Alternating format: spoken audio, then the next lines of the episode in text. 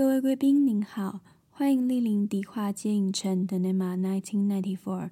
提醒您，电影即将开始，请将耳机戴好，零食备好。观影过程中将提及部分剧情内容，如不能接受暴雷，可先观赏完原片后再行入场。若不慎发生暴雷事故，本影城恕不赔偿，敬请见谅。演出即将于十秒后开始，感谢您的耐心等候。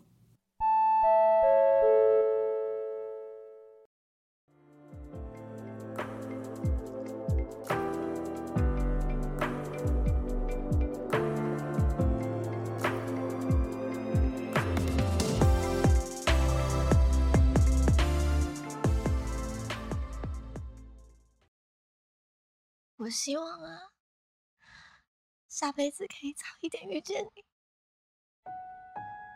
我方向感很差，你一定要，你一定要快点快点找到我。我一定要找到。Hello，大家好，我是老板艾迪。那每个礼拜见面的时间又到了，不知道最近大家是不是跟我一样都在追剧《地狱》呢？不知道为什么，好像最近都有很多好的剧跟电影要上架，像是光电影就有《瀑布》啊、《永恒族》、《鬼扯》等等的作品。那我也是等到上个周末才有时间把韩剧《海岸村恰恰恰》追完，是不是有点太 delay？那已经追到我自己不知道是我在追剧还是剧在追我喽。那今天要跟大家分享的呢，是一部最近应该很多人都在洗版的，比悲伤更悲伤的故事影集版。我想应该有不少人跟我一样，本来是不打算要追这个影集的，就觉得你再怎么悲伤，也不会比我二零一八年进电影院看电影版付的那张电影票钱还要悲伤吧。我想，蛮多人应该都被那一次的宣传策略伤得很重，花两小时看了一个寂寞。那这次原班制作团队又要把一个我们大家已经熟烂于心的故事再延伸成影集版，而且居然还有十集。所以当初其实我并没有很看好，很怕这个影集会歹戏拖棚。可是最近因为《四楼的天堂》里面范少勋演的真的很好。而且这次影集版又加了新的故事线，有王伯杰、白润英这些我很欣赏的演员，所以让艾迪开始好奇说，这部作品你到底还能讲什么新的故事出来？结果点开第一集之后不得了，我一开头就听到一个我很熟悉的名字。是阿令工作的唱片公司名字居然叫 E.SHINE，害我直接在电脑前面大笑哦！因为我对 E.SHINE 这个名字的印象是来自我小时候很喜欢的一个偶像剧叫《放羊的星星》。好，年纪大一点的人才知道，那里头林志颖饰演的仲天齐，他们的家族企业就叫做 E.SHINE 珠宝公司。那有兴趣的话，大家可以找来回味一下，里面每一个演员念 E.SHINE 的发音都不太一样。那有了这个有趣的开头呢，就让我决定说，好吧，好像可以继续追下去看看。诶，第二就是这么肤浅的原因。但追完之后，我真的没有后悔。除了说它整个影集的结局有做了一定程度的改写之外，我觉得它也克服了很多电影版遇到的问题，让每个角色的行为都有了背后的考量和原因，而不会像电影版一样给你一种刻意要逼哭你的感觉。因为这部作品最早其实是改编自二零零九年的同名韩国电影《最悲伤的故事》。那那个年代的时空背景和价值观，搭配上韩国很擅长的这种悲情路线，你可能不会觉得剧情的安排很突兀。毕竟大家都知道嘛，韩剧有三宝：车祸、癌症治不好。但你要把这样子的故事搬到二零一八年，你还能不能继续套这个公式，继续说服观众呢？那像前阵子《当男人恋爱时》这个电影，也是因为改编自七年前的韩国剧本，所以价值观其实也引起了社群上的一阵讨论。毕竟近年来大家已经不太吃所谓卖惨这个手法，导致当时看完台版电影的时候，相信很多人是带着困惑走出电影院的，因为我们不能理解里面主角的行为，甚至会认为主角 K 跟 Cream 很自私，为了成全他们的浪漫，把其他人的感情当成自己爱情的陪葬品。而且不知道是编剧的问题还是演员表演的问题，我从头到尾都很讨厌刘以豪饰演的 K，跟当初我看韩版权相佑饰演的 K 感觉很不一样。我觉得台版剧情把刘以豪这个角色写得太自私跟任性了，完全没有在考虑别人的感受，也没看出他对其他人怀有一点不好意思。像权相佑和范少勋饰演的版本，至少都会看出来啊，他们很拍谢。也可能是因为权相佑长得就一副委屈巴巴的样子，但因为有这样子的前提，我觉得就让观众很难对台版电影的角色产生共情。那影集版因为其实是电影版的原班制作团队，所以我想他们在制作影集版的同时，应该有很好的去吸收了大家对电影版的一些批评哦。所以在影集版的部分，对角色行为的前因后果去做了很好的补足。另外，透过新增的剧情线，邵雨薇和白瑞英饰演的母子，其实也很好的和 K 跟 Cream 这对情侣去做对照。那在牙医和 Cindy 这条故事线上面，也给了一个很好的交代。透过剧情惊喜交错的手法，以及层层堆叠的悲伤，就能更好的让观众在最后自然而然的对剧中每个人都无可奈何流下眼泪。那今天总共会分成三条影集中主要的故事线下去做讨论剧情，没看过的一样放你们先去追剧再回来。那留下来的你就跟艾迪来看看第一组剧情线的故事吧。我和叔叔，我找不到。另一个世界，我怕如果我们没有好，我会马上就去另一个世界，我一定会迷路，不知道怎么回家干什么。你怎么了？你要去什么地方？你要去哪里？不好意思，我们要做个检查，麻烦家属外面稍等。妈妈不知道啊，你要去哪里？你要去哪里？可乐，你怎么了？你不要哭啊，麻烦外面稍等。哎，我们先让他们检查吧。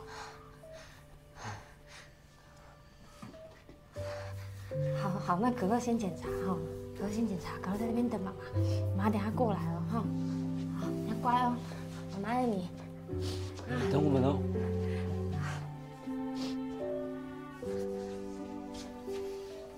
可乐既然都醒了，应该就没事了吧？不要太担心了。嗯。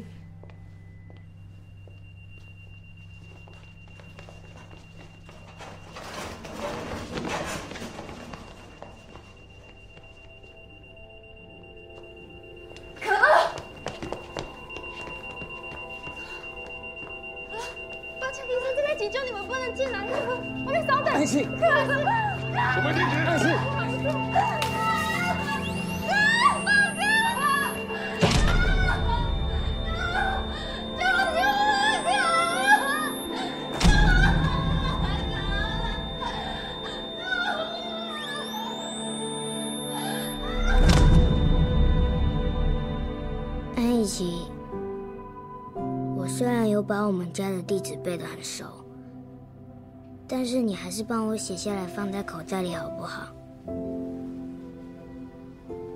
这样不管另一个世界有多远，我都还是能找到回家的路。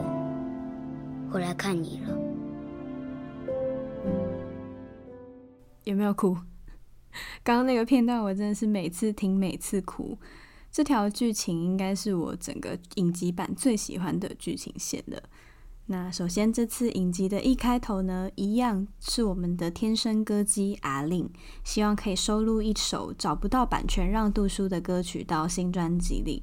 那因此呢，由王柏杰饰演的唱片公司主管王柏翰，以及由邵雨薇饰演的员工安以琪，就开始了寻找这首歌版权的旅程。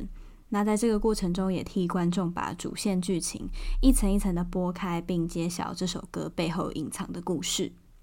而安以琪其实还有一个罹患先天性心脏病的儿子，叫安可乐，是由白瑞英饰演的。这位非常具有天分的小演员，就是前阵子国片《亲爱的房客》里面饰演王优宇的小孩，那也是这个剧情线里面最主要推进发展的原因。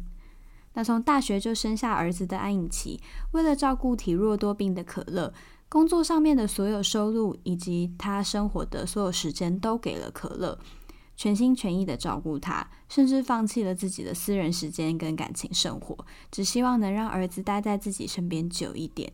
但个性冒冒失失的安以琪，不知不觉的也让儿子可乐觉得自己应该要照顾妈妈。那这个成熟的小男孩就开始用自己的方式替妈妈着想。他认为他的任务就是要帮妈妈找到一个可以在他走之后好好陪伴妈妈的人。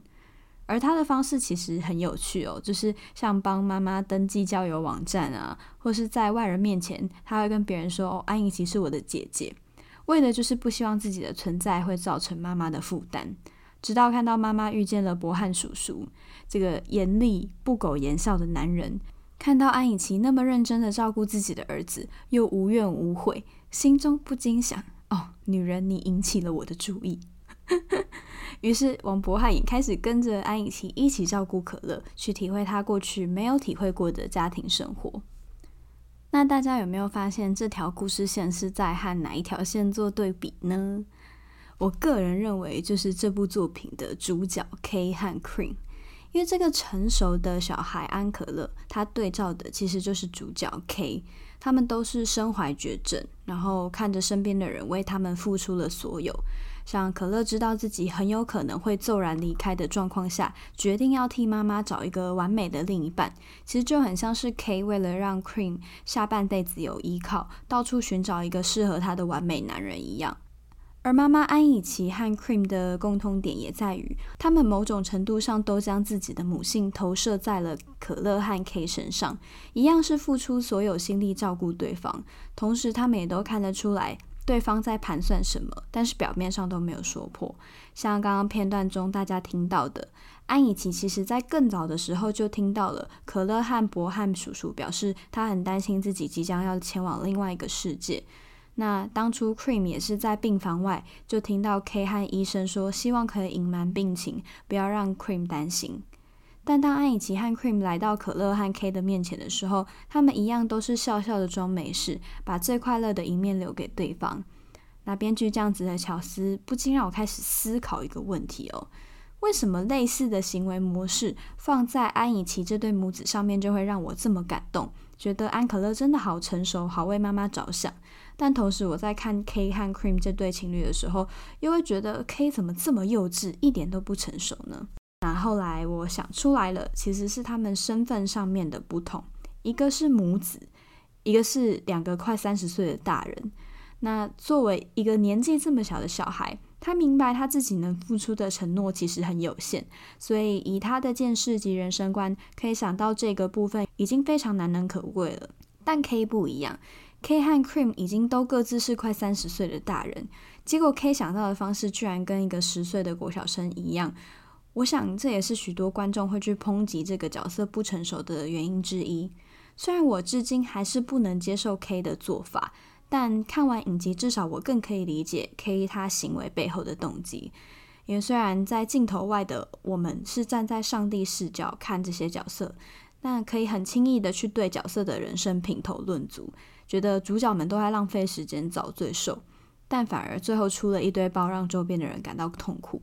可是，其实拉回现实生活哦，每个人的成长背景都不同，本来就会做出不一样的决定，并同时拥有不一样的动机。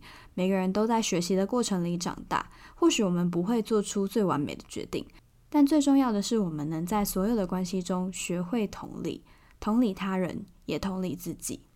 那关于 K 他的行为，我想要放在后面讨论。但由白瑞英饰演的安可乐，真的成熟到让我开始怀疑。我十岁的时候有这么早熟吗？我还在妈妈咋扣的时候，他居然已经开始在帮妈妈找男朋友了，而且还在关键时刻负责推王博翰一把，让他主动去追求安以琪，而不会觉得叔叔是来跟我抢妈妈的。那或许真的是因为他从小的身体状况以及家庭背景，让这个孩子想的总是比别人多一点吧。那至于这条线到底有多催泪，真的强烈推荐大家去看一下影集版，享受一下被白瑞英的眼泪跟演技暴击的感受。接下来，让我们看下一条故事线吧。我是想帮 Cream 找一个好男人。你是有病吧？有啊。你那个牙医朋友是单身吗？很多男生明明爱你爱的要死，可是却死都不承认。现在还是不明白，你们俩根本不是同一个世界。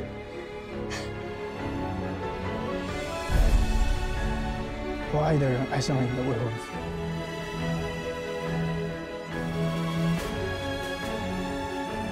就你跟张哲凯才是人，你们爱情最珍贵，是不是？真的很卑鄙。如果知道真相，他真的撑得过去吗？那第二个主线剧情呢，就是我们苦情的工具人线，由曾少宗饰演的牙医杨佑贤，以及由姚以缇饰演的摄影师 Cindy。那不知道为什么预告里面不太有这一对的说话的片段。那在台湾电影版里面呢，这两个角色是由张书豪和陈庭妮所饰演的。其实我觉得最可惜的部分就在于这两个角色，不管是韩国或是台湾的电影剧情里面，好像都只是把他们写成工具人，为了成全 K 和 Cream 的感情安排的。所以对于这两个角色的心境感受上都没有太多琢磨。特别是韩国电影版的牙医下场更可怜，只能说韩国版的牙医到结尾还能坚强的活着，真的是值得给他一个掌声。好，三下就好了。那台湾电影版的 Cindy 呢？虽然比韩版多了一点人情味，没有原版这么绝情，但台版电影对这个角色的人物动机交代得不够清楚。所以虽然我很喜欢陈婷妮的表演，但我看半天还是看不懂这个角色在想什么。就他到底爱牙医还是不爱？我真的看不懂。但因为在影集版里面多加了杨佑贤父亲的支线，门当户对的阻挡虽然老梗，但就让这条线的发展合理很多。而且最后也没有硬是让牙医就这样爱上了 Cream，随即就将他过去和 Cindy 刻骨铭心的感情抛诸脑后，反而是让牙医在一开始就拆穿了 Cream 的计划。诶，我我发现我一直叫他牙医，人家有名字。好了，杨佑贤，杨佑贤。那虽然说最后杨佑贤还是愿意帮 Cream 这一点有点不太合理啦，因为办婚礼又不是什么小事，而且他们两个也不是说什么多熟的朋友，但我觉得至少在动机上有一个合理的解释了。所以其实总结而言，我觉得杨佑贤和 Cindy 这对情侣的智商和逻辑，相较其他几个人是比较在线的，比较实际，也比较符合现代人会遇到的状况。那这对情侣对照 K 和 Cream 的部分，就是他们都很口是心非，做的每一件事情都有他们的理由，但绝对不会和另一半讨论。这点是这个作品最让我讨厌的地方，因为像我就很讨厌对方有话不直说，或是讨厌被夺走选择权。就像我小时候，在我妈出门跟朋友玩之前，我就会千叮咛万交代，叫我妈不要买任何礼物给我，因为我不信任我妈的眼光。但我妈还是会以一种啊，我女儿只是拍谁啦的名义买回来一些我觉得很丑的礼物，导致我最后都会跟她大吵一架。好无聊又好不孝的小故事哦。但我只是想要说，就连这么小的事情，即使对方心中有千百万个好意，只要没有经过我的同意，我都不想接受。就像你们生日的时候，应该也不会想要收到一些令你傻眼的生日礼物一样。好意也是如此，你又不能不收，但收了你又不爽。那与其这样麻烦，建议大家不管在什么样的人际关系下，都要和对方诚实以对。那诚实这件事情拉到现实生活中，可能会因为一些复杂的限制因素，让情况变得很困难。但双方要资讯透明，你们才能一起共同面对未来可能会遇到的困境。可是不诚实这件事情，其实某部分来说也算是剧情所需啦。毕竟你想哦，如果这部作品大家都很诚实的话，嗯，那我们大概前十分钟就可以把剧情看完了，不用花两个小时在电影院里面 受罪，对吧？所以，嗯，保持沉默可能就是长大所要付出的代价。当我们顾虑的事情越来越多，个人的声音就会越来越小。那接下来。我们就成熟的看一下第三条剧情线吧。一家人，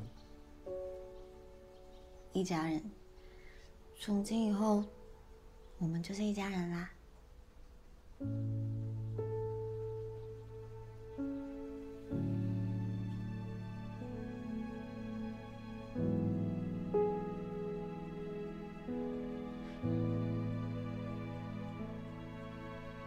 干嘛？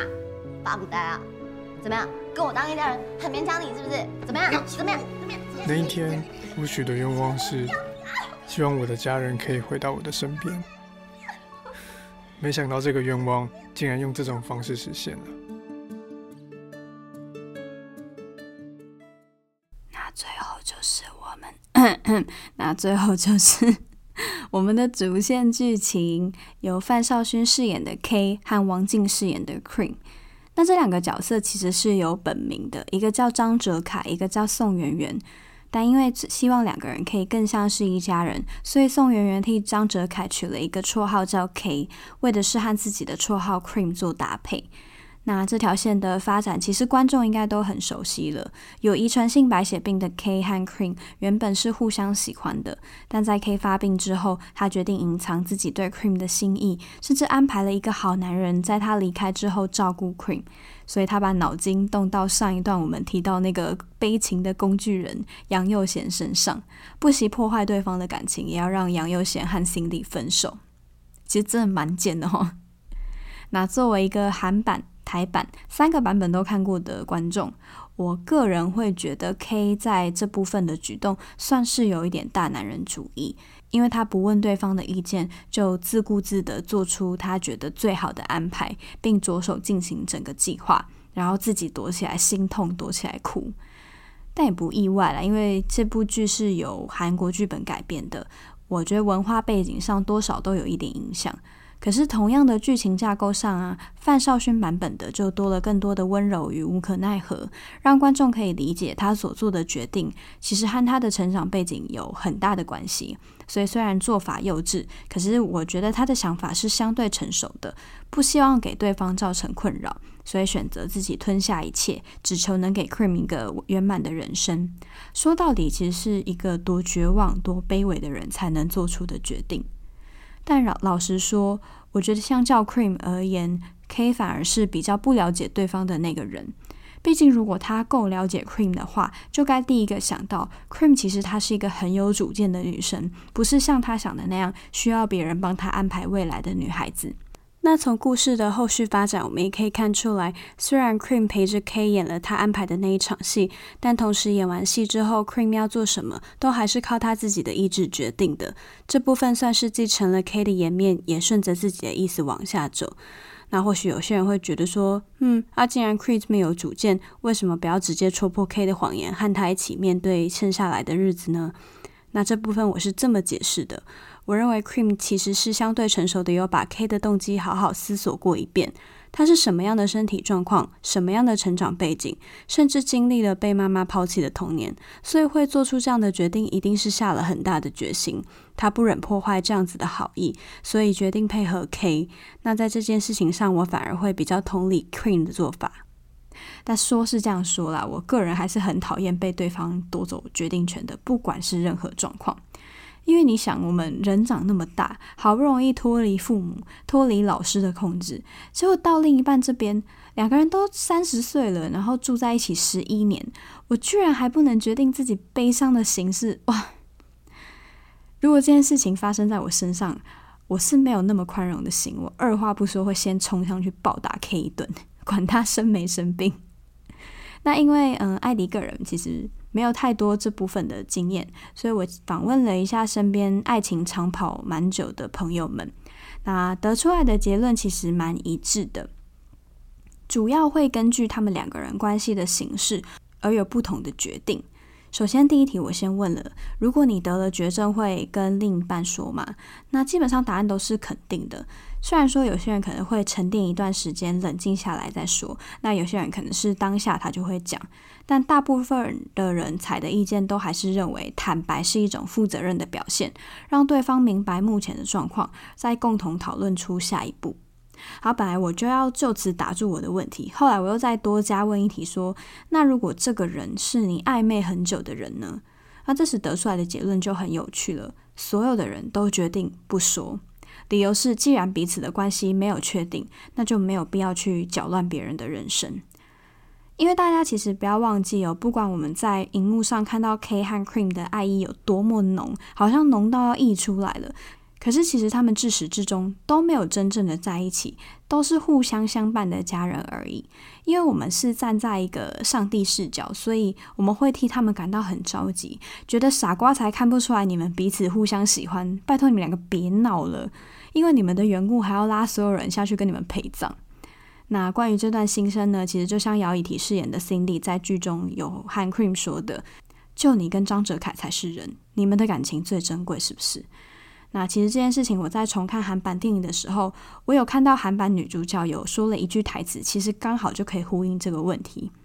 那韩版的女主角就说：“我的爱情正在渐渐的死去，你觉得我还会在乎自己是好女人还是坏女人吗？”或许因为在当下，K 都已经要离开这个世界，那 Cream 也管不得、顾不了那么多了，所以不论这个决定有多么自私，我觉得不管再重来几次。K 和 Cream 还是都会做一样的决定。我相信世界上真的有这种人，但拜托不要太多，最好不要被我遇到。